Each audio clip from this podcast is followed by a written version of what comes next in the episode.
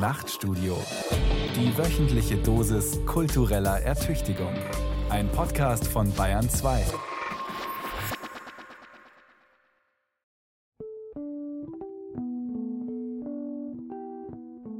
In Fotoausstellungen, die Bilder aus den 70er Jahren zeigen, zucke ich oft zusammen. Wie faltig, ja fertig da 35-Jährige aussehen. In den Innenräumen hängt Rauch, Alkohol steht auf jedem Tisch, die Wampen spannen, Zähne fehlen oder schimmern gräulich. Ich bin bald 50 und sehe viele Männer in meinem Alter, die trainieren, anders essen, auf sich achten. Ich sehe ihnen ein bisschen ähnlich. Wie werden wir dereinst auf diese Bilder schauen, mit diesen vielen aufgebrezelten Männern?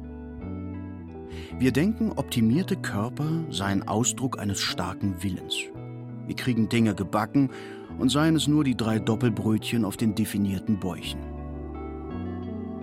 Doch kneten wir unsere Körper wirklich selbst? Oder ist es umgekehrt die Zeit, die unsere Körper formt, ja verpuppt wie eine Raupe, die zum Schmetterling wird, nur rückwärts? Wie speichert mein Körper die gesellschaftlichen Normen der Zeit? Die Diskurse über Gesundheit, Exzess und Kontrolle? Auf der Haut? In den Muskeln? In den Genen gar? Die Muckibuden oder Gyms oder Trainingshallen, wie man die nennen will, dann werden ganz offiziell auch so verstanden, dass sie das mit dem Körper anstellen können, was früher Institutionen wie das Militär gemacht haben. Also viele gehen ganz bewusst so dahin. Ne, das prominenteste Beispiel ist der norwegische Killer Anders Breivik. Sagt Klaus Teveleit, Kulturwissenschaftler, Männerforscher. Er sieht die Fitness als Vorbereitung für Gewalt, Ersatz für den militärischen Drill von früher. Doch der Lauf der Zeit prägt nicht nur die äußere Gestalt, sondern dringt in unsere Zellen ein. Dort setzt sich vieles fest. Umwelteinflüsse wie Rauchen oder Ernährung, aber auch Stress und Angst. Darüber forscht die Epigenetik. Was das ist, erklärt Irina Lehmann von der Berliner Charité. Volkstümlich ausgesprochen könnte man schon sagen, Angst ist vererbbar, weil Angstzustände, die die biologischen Eltern erlebt haben, in der Tat zu epigenetischen Veränderungen an der DNA führen, die am Ende dazu führen, dass auch die Nachkommen wieder stärker Angst empfinden, häufiger Depressionen haben, anderes Risikoverhalten zeigen und, und, und. Woher diese Angst einst kam, ist eine offene Frage. Sicher ist, mein Körper ist ein Effekt rascher Veränderungen in Umwelt, Gesellschaft und Geistesleben. Er speichert Geschichte wie ein Buch. Ich versuche es zu lesen. Das ist ein autofiktionaler Essay eines bald 50-jährigen Mannes, der seinen Körper als Ort gesellschaftlichen Wandels versteht. Vom eigenen Nabel schwenkt der Essay ins Soziale und von da wieder zurück unter die eigene Haut, zu den Zellen. Ein Trip durch mindestens ein halbes Jahrhundert. Sanft begleitet von zwei Experten, dem Kulturwissenschaftler Klaus Teveleit und der Epigenetikerin Irina Lehmann. Falter weißer Mann. Wie die Zeit meinen Körper verpuppte. Ein Essay von Leo Faller.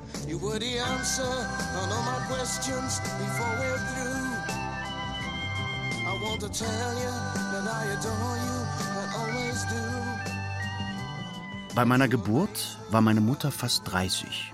Im Frühjahr 1970 galt das bereits als nicht mehr jung. Mein Bruder ging in die erste Klasse.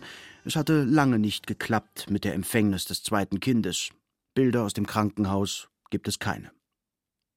Ein paar Wochen später sieht man noch ungewöhnlich viele abstehende und dunkle Haare auf dem Babyschädel. In meinen Zellen schlummert viel davon, was meine Eltern erlebt haben. Nicht nur ihre Gene, ihr Erbgut, mein großer Kopf, die braunen Augen, die dunklen, dann helleren, früh grauen Haare, die Form der ausgeprägten Nase oder der eher kräftige Kiefer. Das ist die DNS.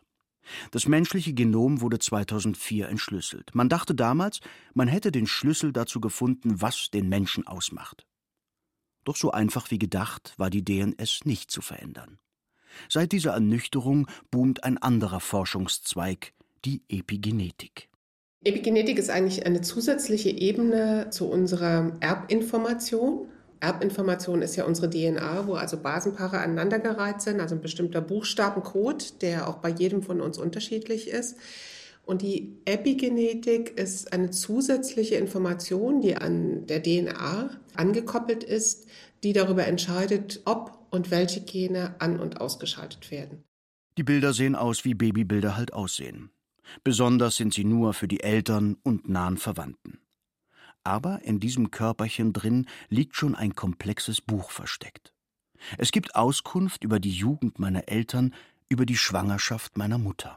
Die DNA eines sich entwickelnden Kindes im Mutterleib kann bereits epigenetisch verändert werden durch Einflüsse, die also im mütterlichen Organismus schon vorhanden sind. Das kann sein Ernährung der Mutter, das kann sein bestimmte Schadstoffbelastung, Rauchen, Weichmacher, endokrine wirksame Chemikalien, ganz klassische Beispiele dafür. Oder es kann eben auch der mütterliche Stress sein, der sich über solche epigenetischen Mechanismen schon im Mutterleib auf das Erbgut des Kindes übertragen kann und dann dafür sorgen kann, dass das Kind später im Leben zum Beispiel selbst anfälliger für Stress wird. Als Kind war ich wohl hibbelig. Alles, was ich mochte, hatte mit Bewegung zu tun. Schon in meinen ersten Erinnerungen. 1972, ich bin zwei Jahre alt, laufe ich meinem neunjährigen Bruder hinterher, der sich hinter der Couch versteckt, während ich einen Lachanfall kriege. Ich kann den Grundriss der Wohnung aufzeichnen, die wir im selben Jahr verließen. Ich renne. Immer renne ich in meiner Erinnerung. Zwei Jahre nach dem Umzug in den Vorort einer anderen Kleinstadt, eine Wohnung in einem Neubaublock. Es gab einen neu angelegten Spielplatz mit geteerten, verschlungenen Wegen für Kinderfahrzeuge aller Art. Kleine Hügel, Bäume, mehrere Sandkästen, Tische aus Holz. Das neue Grundschulhaus um die Ecke ist gerade fertig geworden, Alufassade, sehr modernistisch. Bis der Fußballplatz angelegt ist, können wir in den Dreckhaufen spielen. Gegenüber steigt ein ehemaliger Rebberg an. Oben wohnt der Sohn des Försters, er wird mein Freund.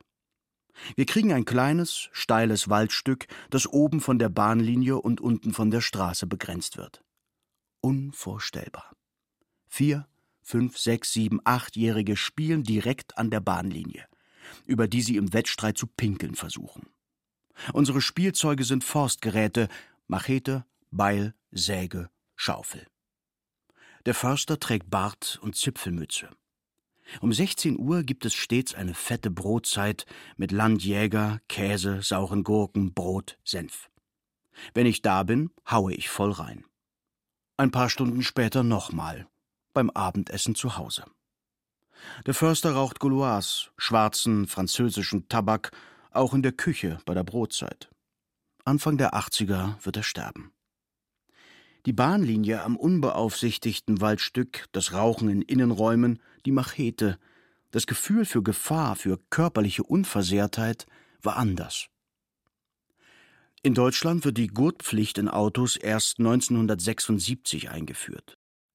Die Wahrscheinlichkeit des Verkehrstodes ist heute rund 20 mal kleiner als 1970. Diese Zahlen legen nahe, man habe den Tod in Kauf genommen, weil man die Mobilität höher gewertet hat, oder stand man dem Tod generell näher? Hatte der Körper so etwas wie ein alltägliches Bewusstsein für seine Verletzlichkeit?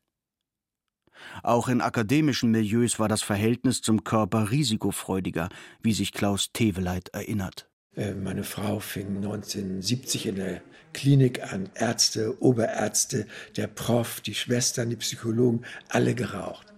Wir haben zu Hause geraucht, den Abend über und auch als wir Kinder hatten, kriegten das alles mit. Also Trinken, äh, klar, abends. Ich hatte noch keinen Führerschein, aber die einen hatten, fuhren natürlich mit Alkohol.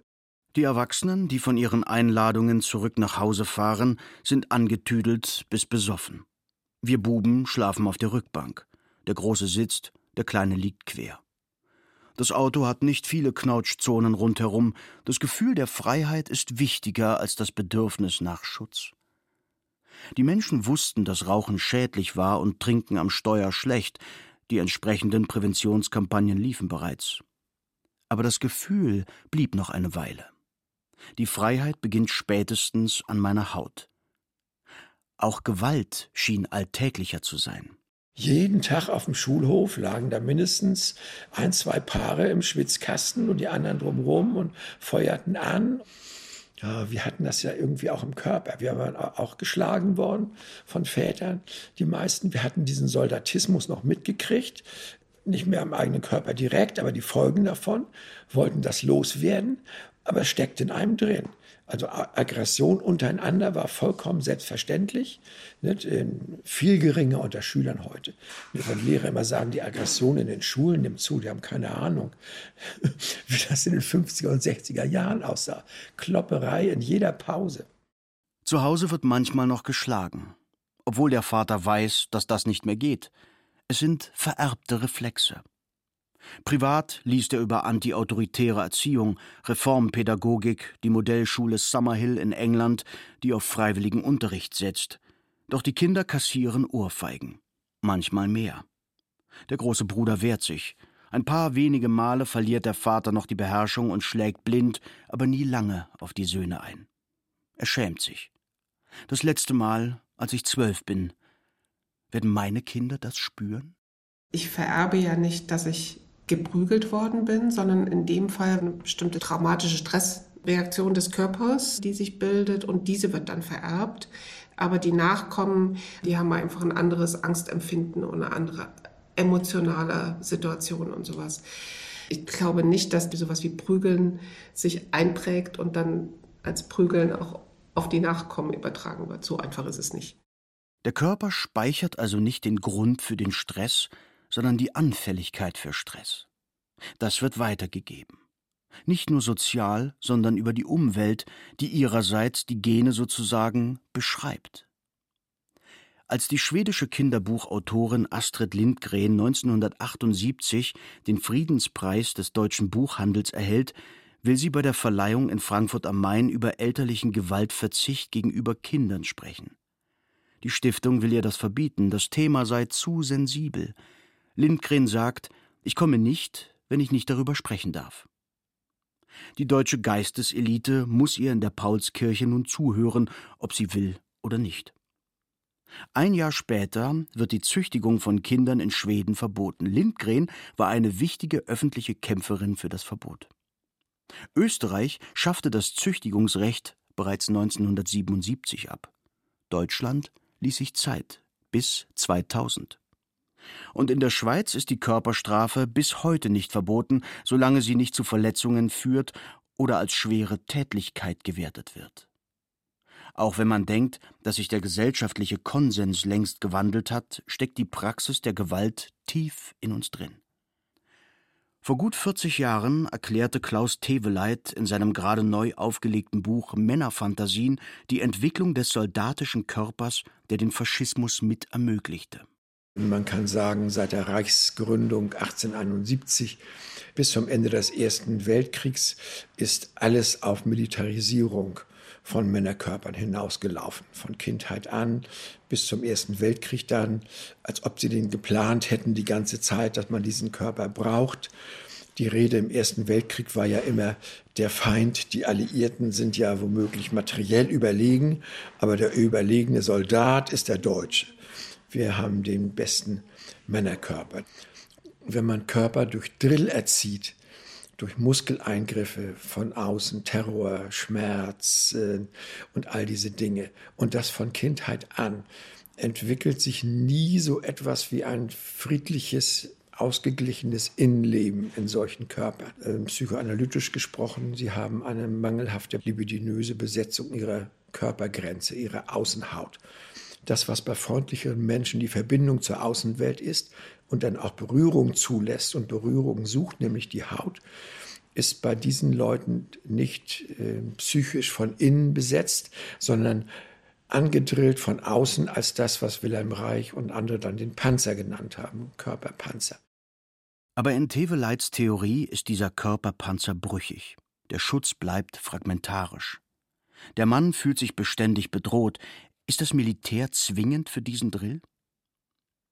Der Großvater, den ich noch gekannt habe wurde als Kind von der Stiefmutter offenbar so heftig geschlagen, dass die Vormundschaftsbehörde einschritt. Wenn er nicht genug Beeren sammelte, verweigerte sie ihm das Essen.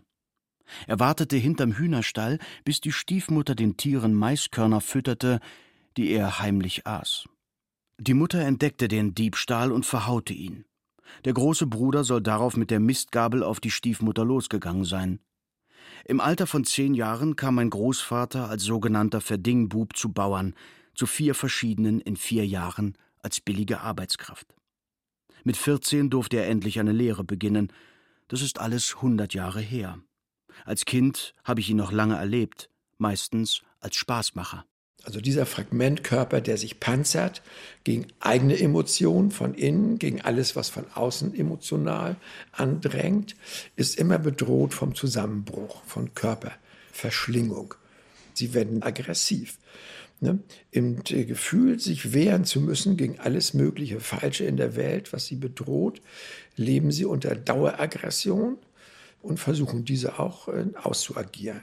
Das heißt, zu einem Gefühl dann von Ganzheit und Ausgeglichenheit mit sich selbst kommt dieser Körper primär und bei manchen nur durch Gewaltausübung. Mein Großvater war auch im Krieg, aber nicht in der deutschen Wehrmacht. Er war in keinem Russlandfeldzug und hat keine Dörfer ausgelöscht. Doch die Angst vor einer Invasion, der jahrelange Dienst beim Schweizer Militär und vor allem der körperliche Schmerz aus der Kindheit hafteten an ihm.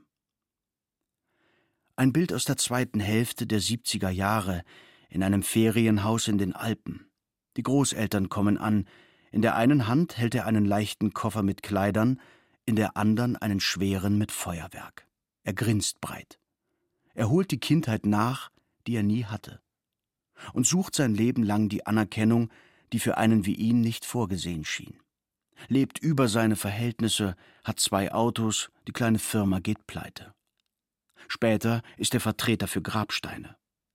Er sieht ganz gut aus, fährt zu den Witwen, den Weißwein stets im Kofferraum für das Verkaufsgespräch, die Männer starben meistens früher. Er kann charmant sein und sensibel. Ich habe ihn mehrmals weinen sehen, unüblich für die Männer seiner Generation. Manchmal reichen aber Lappalien und er wird jähzornig, läuft weg oder reißt sogar ab.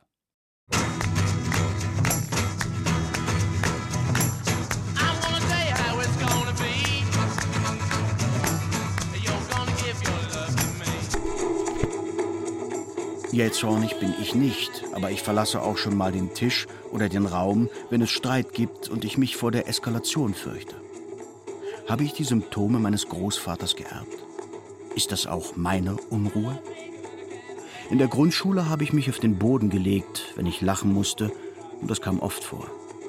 Nach der Schule half Bewegung oder Musik hören oder Musik machen. Auf das Bett trommeln mit selbstgeschnittenen Schlagzeugstöcken zum Sound aus dem Kassettenrekorder. Jahrelang.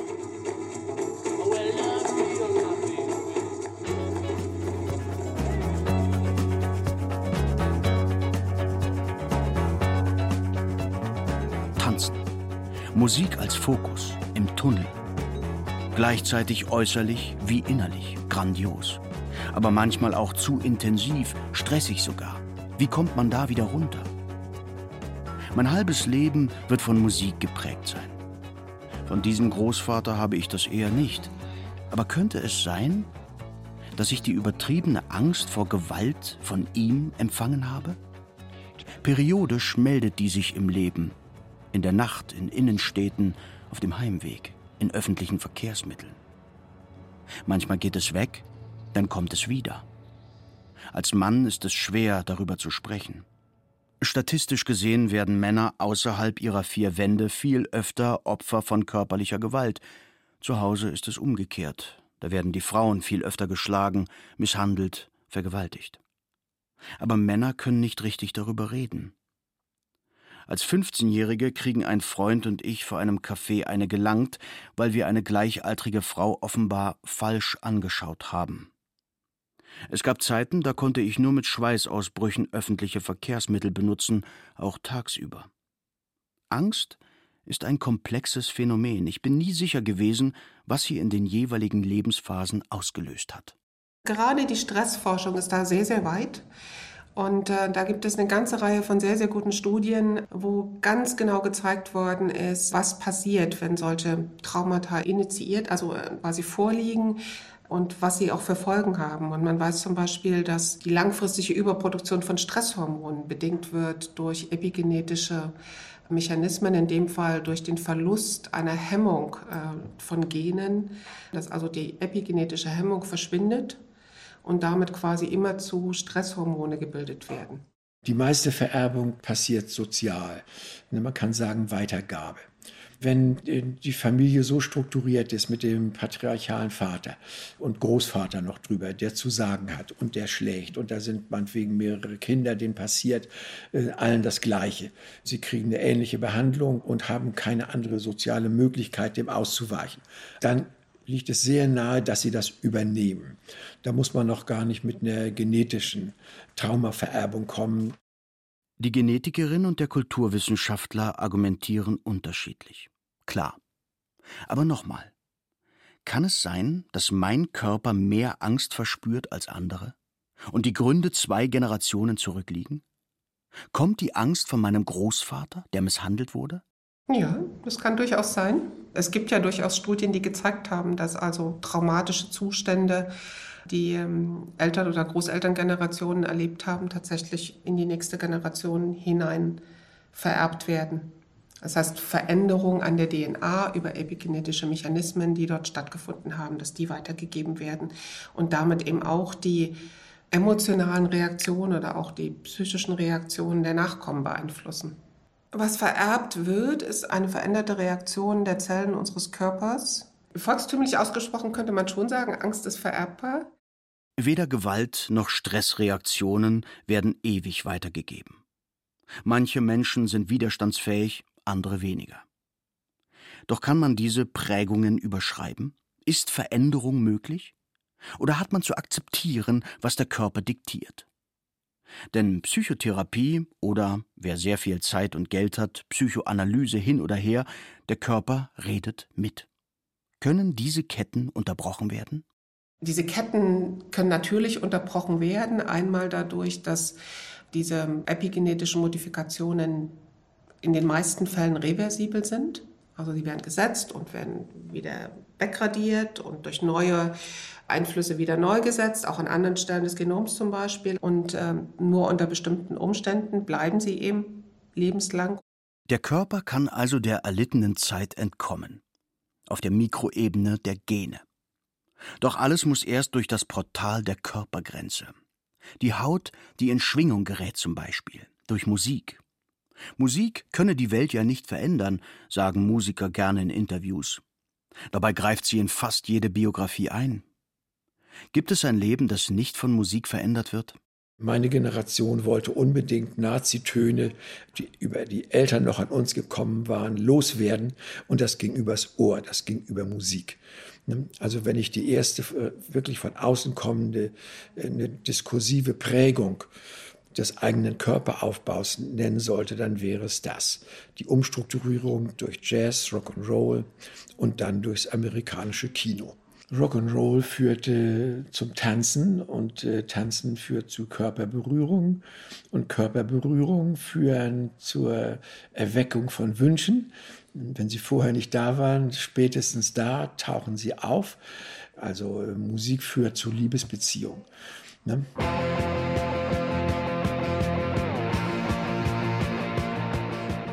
1977. Grundschule. Erste Freundin. Ohne Berührungen. Ich höre schon lange Musik, die klassische Bildung. Beatles, Stones, Beach Boys. Plastique Bertrand ist der erste zeitgenössische Popstar, der mir sofort einleuchtet. Sein Staccato pocht an meine junge Haut. Hände hoch, schütteln und zwar subito.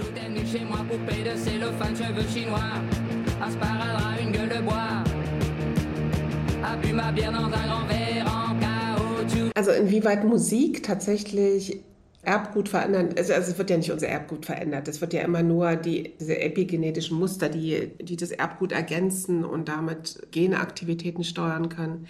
Inwieweit das über verschiedene Musikrichtungen oder, oder andere Dinge getan werden kann, Keine Ahnung. Klar, sowas wie Lärm und sowas hat natürlich einen Einfluss. Chuck Berry eine Zeile ne, aus School Days, ne, wo er beschreibt, wie man wartet, dass die Schulglocke zu Ende ist. Ring, ring, goes the bell. Alle stürzen raus, die Treppen runter zur nächsten Jukebox. Die Münze wird eingeschmissen. Uh, feeling the music from head to toe. Round and round and round you go. Das heißt, der ganze Körper wird Musik. With the one you love, you make a romance. That all the day you've been longing to dance. Das verändert Körper natürlich komplett. Musikalisch war die Zeit ab Mitte der 70er diverser, als man im ersten Augenblick denkt. Punk, New Wave wie Plastique Bertrand für das breite Publikum und Disco auf allen Kanälen. Ich beginne im Verein Eishockey zu spielen. Wann immer es geht, trifft man sich auch außerhalb der Trainingszeiten auf der Eisbahn. Es ist ein Schaulaufen, ein Dancefloor on Eis. Gleiten, schwungvolle Kurven, sprühende Bremswege. Disco passt perfekt. Ich war verliebt in die Bewegung, ins Eislaufen, in die Arbeit im Wald mit dem Förstersohn, in die Musik, in den Beat. Von dem Exzess, der die Diskomusik grundierte, hatte ich keine Ahnung. Die Subkultur aus schwulem Sex und Drogen kam domestiziert im Mainstream an, wurde zur heterosexuellen Balzmusik in der Eishalle oder zu Kopfwacklerpop im Auto. Heute unvorstellbar. Unsere Garderoben lagen direkt neben jenen der ersten Mannschaft. Wir benutzten sogar dieselben Duschräume. Da kommen also coole kanadische Hockeysöldner zu uns rüber und machen Witze, während acht- bis elfjährige Buben sich ausziehen. Der Bubenkörper war gleichzeitig unschuldiger und sexualisierter als heute. Unschuldig, niemand störte sich an den Männern in unserer Garderobe. Sexualisierter, die Witze handelten nicht von Gummibärchen, sondern von Körpern. Eishockey, das ist der Sport, für den schon Kinder Tiefschütze tragen, um Hoden und Penis zu schützen.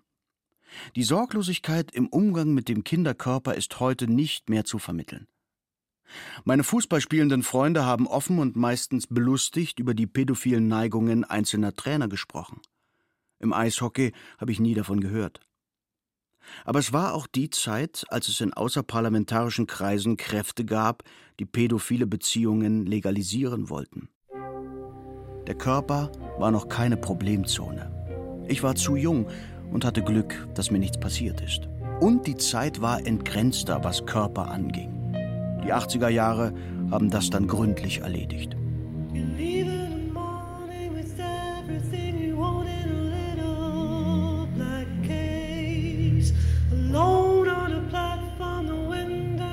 Der Spiegel übersetzte 1983 die Gay Plague mit Schwulenpest.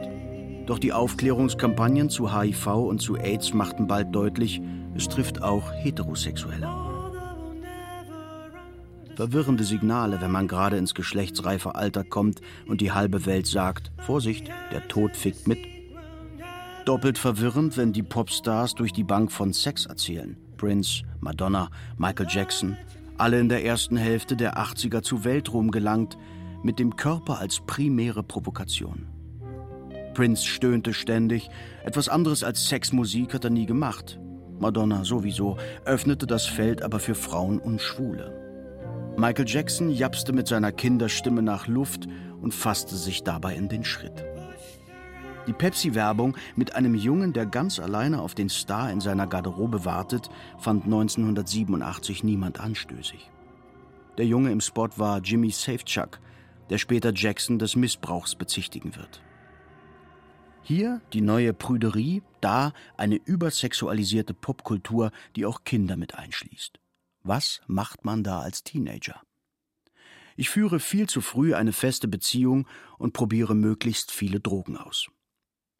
Ab Mitte der 80er zeigte die Zeit Richtung Kontrolle. In meinem Körper steckten aber noch die Freiheitsversprechen der 70er Jahre. Keine Sicherheitsgurte, Alkohol am Steuer, Rauchen in Innenräumen, so war doch das Leben der Erwachsenen. Was überwiegt nun? Speichern meine Gene die Ideen der 70er Jahre? Kann die DNS auch kurz zurückliegende Erlebnisse speichern? Ja, und sie kann sie auch sehr, sehr langfristig speichern. Also wir wissen, dass bestimmte Erlebnisse, wie Sie sie formulieren, oder bestimmte Aktivierungen oder auch Inhibierungen, die mal stattgefunden haben und die über solche epigenetischen Mechanismen determiniert worden sind, dass die lebenslang erhalten bleiben können. Sie können sehr kurzfristig sein und können quasi überschrieben werden durch neue Einflüsse, die kommen. Sie können aber auch lebenslang erhalten bleiben. Betäubungsmittel und der bohemistische Lebenswandel sind nicht eine Erfindung meiner Generation in den 80er Jahren. Die 68er haben Lieder davon gesungen. Drogen als Widerstand, Rauchen gegen den Kapitalismus. Ja, Drogen spielten natürlich eine Riesenrolle. Alkohol als Droge sowieso. Wenn wir als Studenten regelmäßig bis nachts um drei in der, in der Kneipe saßen, war natürlich am Ende niemand nicht betrunken in einer bestimmten Weise. Ne, man lernte damit umzugehen und wenn man Glück hat, äh, kann sich das stabilisieren, wenn man ein bisschen älter wird und noch was vom Leben erwartet. Ne. Dieses Vertraukeim über 30, das kam mir aus dem Gefühl, dass man selber nicht älter als 30 wird. In den 80er Jahren hat der Kapitalismus einen Gang in den Neoliberalismus hochgeschaltet. Angeführt von den USA unter Ronald Reagan und Maggie Thatcher in Großbritannien. Ein neuer popkultureller Typus entsteht. Männlich, sehr jung, sehr reich, zugekokst in sehr teuren Anzügen und das ist wirklich neu, sehr trainiert. Die Körper schwellen an, die Männerbrüste sind aus Muskeln. Nicht alle sind so smart wie die britischen New Wafer, die Anzüge tragen und sich diesen Männertyp parodistisch aneignen, etwa die Band Heaven 17.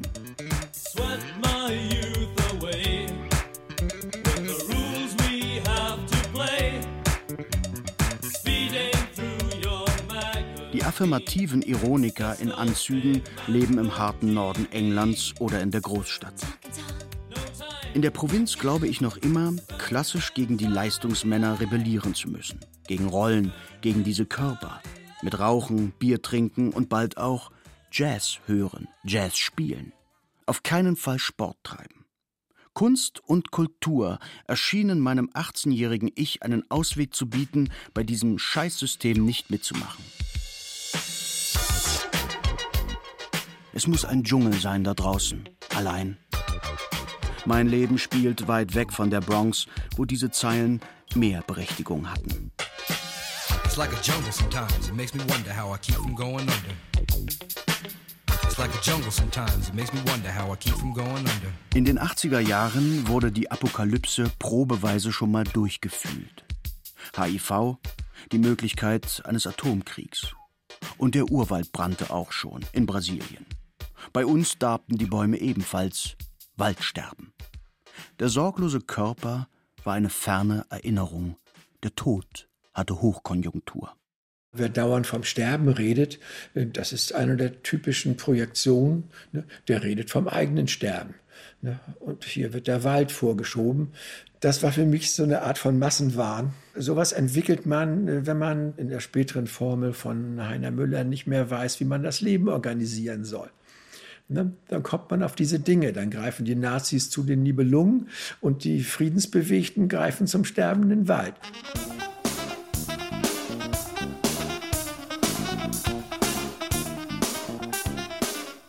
Bekam nicht viel mit von Waldsterben, Mauerfall und anderen Krankheiten.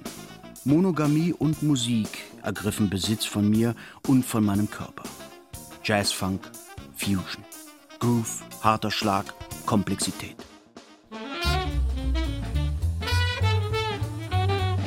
Wir wollten aber auch ins Offene, zu Musik, die schon 1990 30 Jahre alt war, zu Ornette Coleman zum Beispiel. In diesem Kokon aus Jazz, Selbstverwirklichung und Hingabe verpasse ich den Beginn der Tanzrevolution. Das einsame Üben, die Bahnfahrten zu verschiedenen Lehrern, Jazzschulen, Bands, Jobs. Ich bin oft müde und für einen Anfangszwanziger ziemlich fertig. Aber es entspricht dem bohemistischen Ideal. Fahles Gesicht, Augenringe, ungewaschenes Haar, Lederjacke. Blass war ich schon als Kind. Aber ich merke allmählich, um mich herum fast nur Männer. Ich fühle mich intellektuell unterfordert, musikalisch wohl überfordert. Der Körper wird schwerer, der Schlaf leicht und schlecht. Ich muss da raus, rein in die Uni, ins Geistesleben, zu den gemischten Gruppen. Und dann geht es rasch. Rein in den Club, Haare ab, Turnschuhe an, Techno. Funde purzeln auf die Tanzfläche. Die gelegentlichen Amphetamine führen zu Appetitlosigkeit, die Augen weiten sich, die Schädel der Männer werden kantig. Im Underground geht niemand ins Fitnessstudio, noch nicht mal die Türsteher. Wir sind dünn und sehnig, aber nicht aufgepumpt. Raver gelten als angepasst. Auf den Bildern der Techno-Paraden sieht man Busen, Haut, gute Laune. Wir wissen ja selbst, dass wir nicht dem massenmedialen Bild der fitten Raver entsprechen. Der Boulevard sieht nur die Momentaufnahme. Was er nicht sieht, die Horizontale, die Zeitachse, die Techno zerdehnt. Da kippt die Fitness in die Selbstzerstörung. Partys dauern zuweilen sehr lange, die wachmachenden Drogen lassen uns durchhalten und der Sound klar. Hey, ich muss jetzt mal tanzen.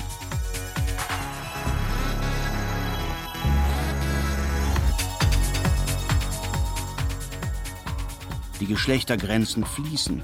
Es geht nicht immer gleich um das Anmachen.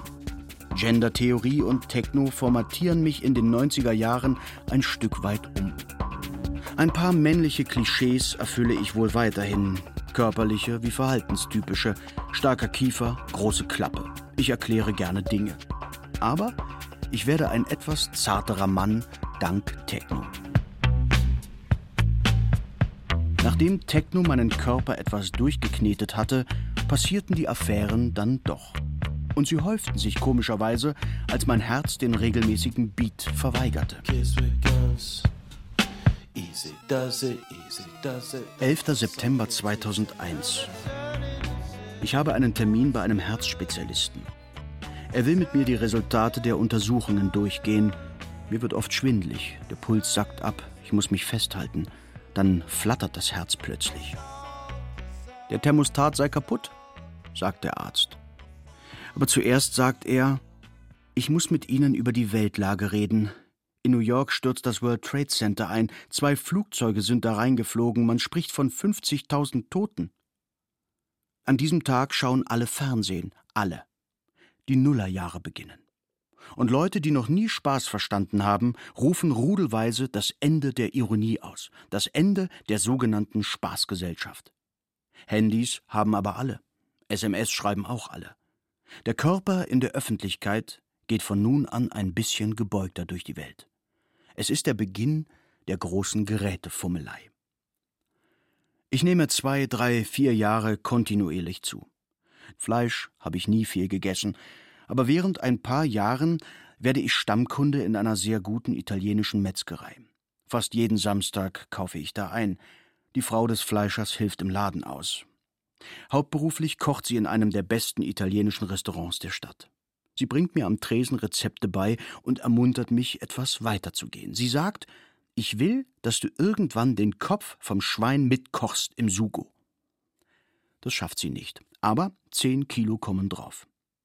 Später, als ich Stadt und Land verlasse, ist mein Speck wieder runter. Ihre Ehe kaputt, die Metzgerei wird verkauft. Als ich die Kisten packe, kriege ich einen Anruf von ihr. Sie will ein Date. Was klar ist, dass man über Ernährung sehr, sehr viel steuern kann. Also wir wissen, dass auch das Mikrobiom unseres Darmes massiv abhängig davon ist, wie wir uns ernähren. Ob wir mehr pflanzlich, tierisch, ob wir, wie gesagt, uns über, über unsere Nahrung Konservierungsmittel oder andere chemische Verbindungen mit aufnehmen, die eigentlich nicht mehr natürlichen Ursprungs sind. Von der Seite her kann Ernährung natürlich genauso prägen wie andere Einflussfaktoren auch und potenziell natürlich dann auch zur Prägung unserer Nachkommen beitragen.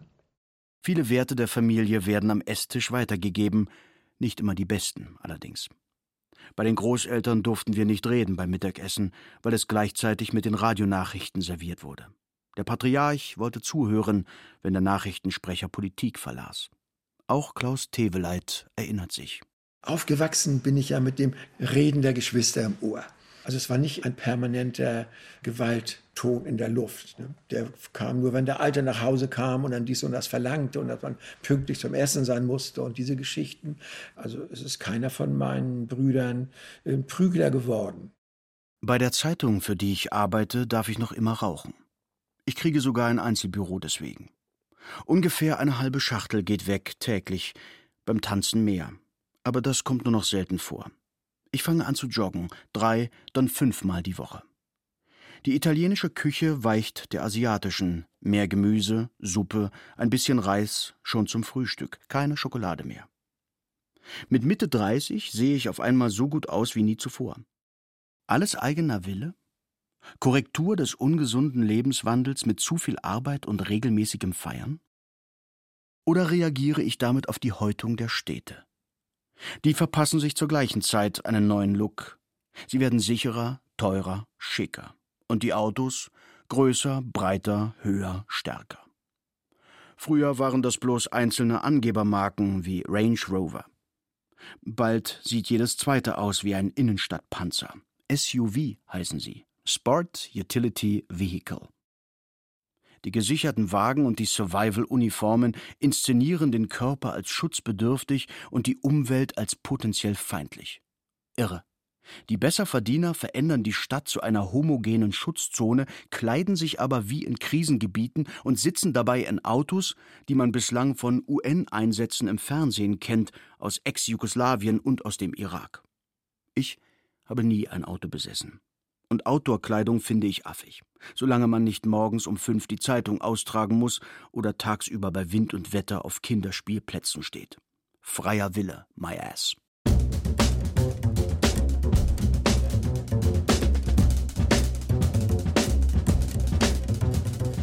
Falter, weißer Mann.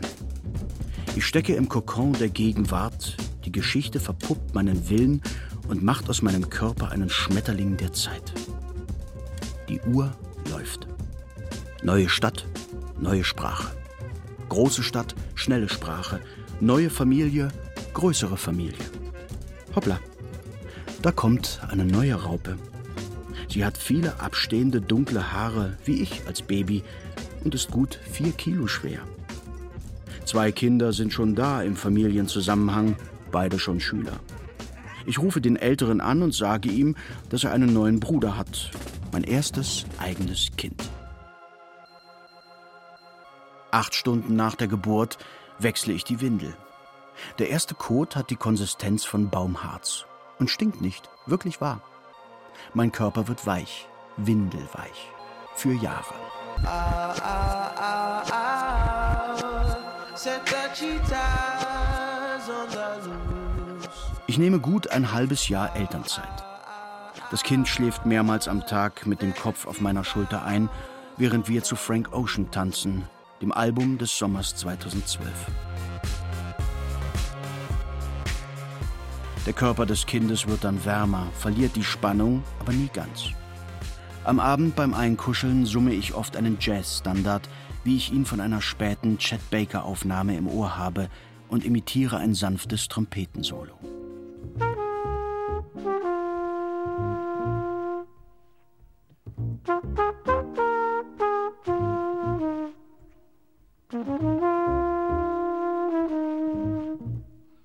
Ich habe keine Zeit mehr, ständig über mich nachzudenken und keine Lust. Die Bedürfnisse der Raupe sind existenzieller.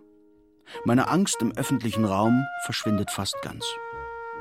Und doch verfolgt mich eine Frage. Was gebe ich dem Kind weiter? Was trägt es bereits in sich und was davon ist schlecht? Die italienischen Haare werden heller, der Bub ähnelt der Mutter. Später sehen wir, er bewegt sich gern und viel, ist aber ruhiger und auch resistenter, als ich es war oder bin. Mit drei steht er zum ersten Mal auf einer Skipiste. Es gibt ein Förderband für Kinder, den Zauberteppich, der sie den Anfängerhügel hochschiebt. Ich nehme den Bub zwischen die Beine, lasse ihn für ein paar Meter los. Er sagt: Papa, kannst du mich runtertragen und auf den Zauberteppich setzen? Er ist nicht mein Spiegel, er ist jemand anders, und die Hinwendung zu ihm ist schön. Meinen Körper nehme ich weniger wahr. Er meldet sich nach ein paar Jahren von selbst zurück, ein bisschen verschlissen vom Joggen und vom Alter. Das Gym richtet den Rücken, stärkt die Muskeln im Oberschenkel. Im Kulturbetrieb sprießen die Bärte, während die Bäuche verschwinden. Künstler dürfen auch graue Mähnen haben. Ich sehe jetzt aus wie sie alle. Büchervertreter, Kultursendungsmoderatoren, Clubbetreiber und Start-up-Millionäre mit kreativem Flair.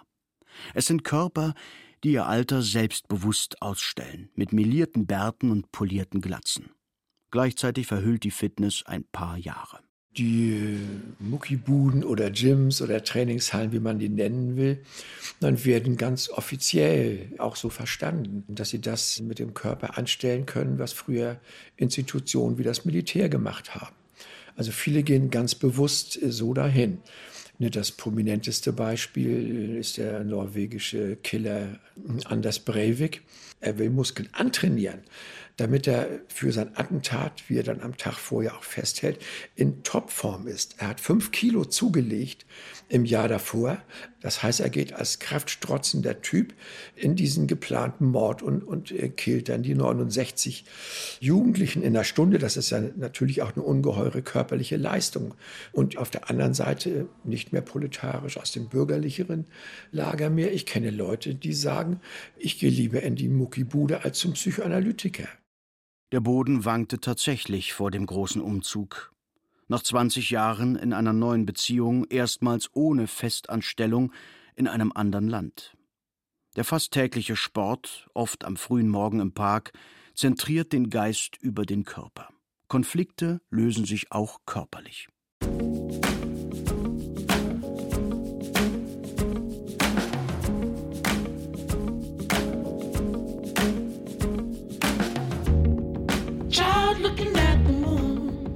Trainieren und Laufen sind auch eine Auszeit von der Digitalität, von dem Verbundensein. Der alternde Körper braucht mehr Rückzugsräume. Nicht immer sind sie freiwillig gewählt. Auftritt eines neuen Begriffs. Alter, weißer Mann. Fitness hin oder her, mein ungefärbtes, eher weißes als graues Haar sagt gleich doppelt alt und weiß. Wenn ich auf einer Bühne stehe, höre ich das jetzt öfter. Alter, weißer Mann, los, Privilegien abgeben. Die Zuschreibung kam plötzlich. Und sie funktioniert immer, denn wer sich gegen sie wehrt, hat ja gerade den Beweis erbracht, ein alter weißer Mann zu sein. Ein Zirkelschluss. Genial. Der Wunsch, nein, die Notwendigkeit leuchtet natürlich ein. Mehr Diversität im oft nur scheinliberalen Kulturbetrieb. Doch es geht auch um Wettbewerb, um Jobs, Privilegierte reden von Privilegien, um ihre Privilegien zu halten, sie auszubauen oder um Privilegien zu übernehmen. Auf dem Dancefloor, in Safe Spaces hinter sicheren Türen, riecht man den Stall der Herkunft intuitiver als in Feuilleton-Debatten. Wer setzt Hüfte und Hintern ein und die Knie? Wer winkelt eher die Arme an und lässt die Handflächen kreisen? Hüfte und Hintern sind das Funky-Modell. Dance Music als Soul, Funk, Jazz als afroamerikanische Musik. Arme und Handfläche dagegen, hier wird ein Spirit angebetet. Es geht zur Sonne, zum Himmel, esoterischer, weißer oder ist das schon Afrofuturismus?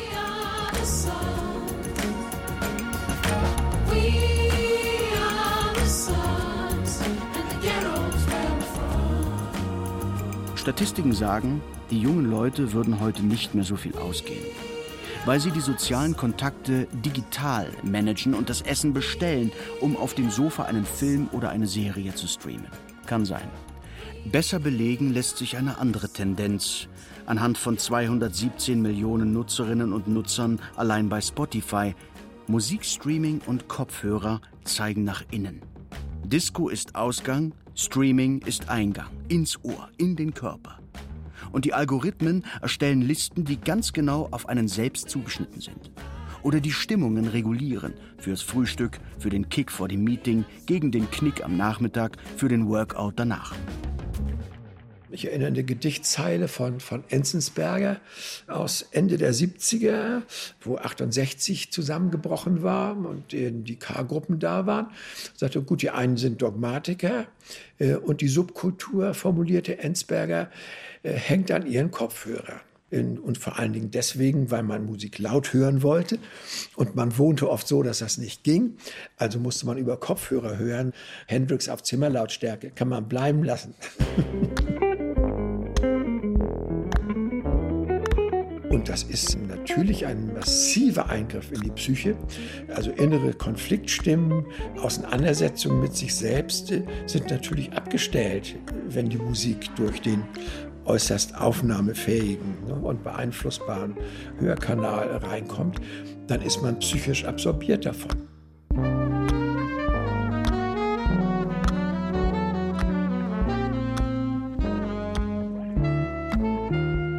Ein leichter Tinnitus pfeift schon länger in meinem Ohr. Schuld sind wohl gar nicht so sehr die Diskos, eher die Konzerte mit zwei Gitarrenverstärkern im Rücken, die Position direkt neben dem Schlagzeug und den giftigen Höhen der Becken. Oder sind es auch hier die Gene? Mein Vater hört auf dem einen Ohr fast nichts, auf dem anderen wenig. Er sagt, das Sturmgewehr im Militär sei es gewesen. Mein Sohn ist sein einziger Enkel. Das Kind sagt schon jetzt, Papa, das hast du schon einmal erzählt. Ich frage dann, wirklich? Er, schon oft. Er kennt bereits Erzählungen über sich, als er noch Kleinkind war. Von der Eingewöhnung in der Kita zum Beispiel. Opa und Oma brachten morgens das Kind in die noch ungewohnte Umgebung. Das Kind umklammerte Opas Beine und schrie, er solle bitte nicht gehen, worauf auch der Opa weinte, weiche Knie bekam und morgens nicht mehr mit in die Kita durfte. Und ich dachte, meine Empfindlichkeiten gingen auf meinen geschundenen Großvater zurück, mütterlicherseits. Der Körper ist ein schlauer Hund. Er scheint zu machen, was wir ihm sagen, und hat doch seinen eigenen Willen. Wir erzählen uns Geschichten über ihn und seine Zeit, um die Zeit zu vertreiben, bis die Zeit endet. Wir erzählen, um den Tod hinauszuschieben.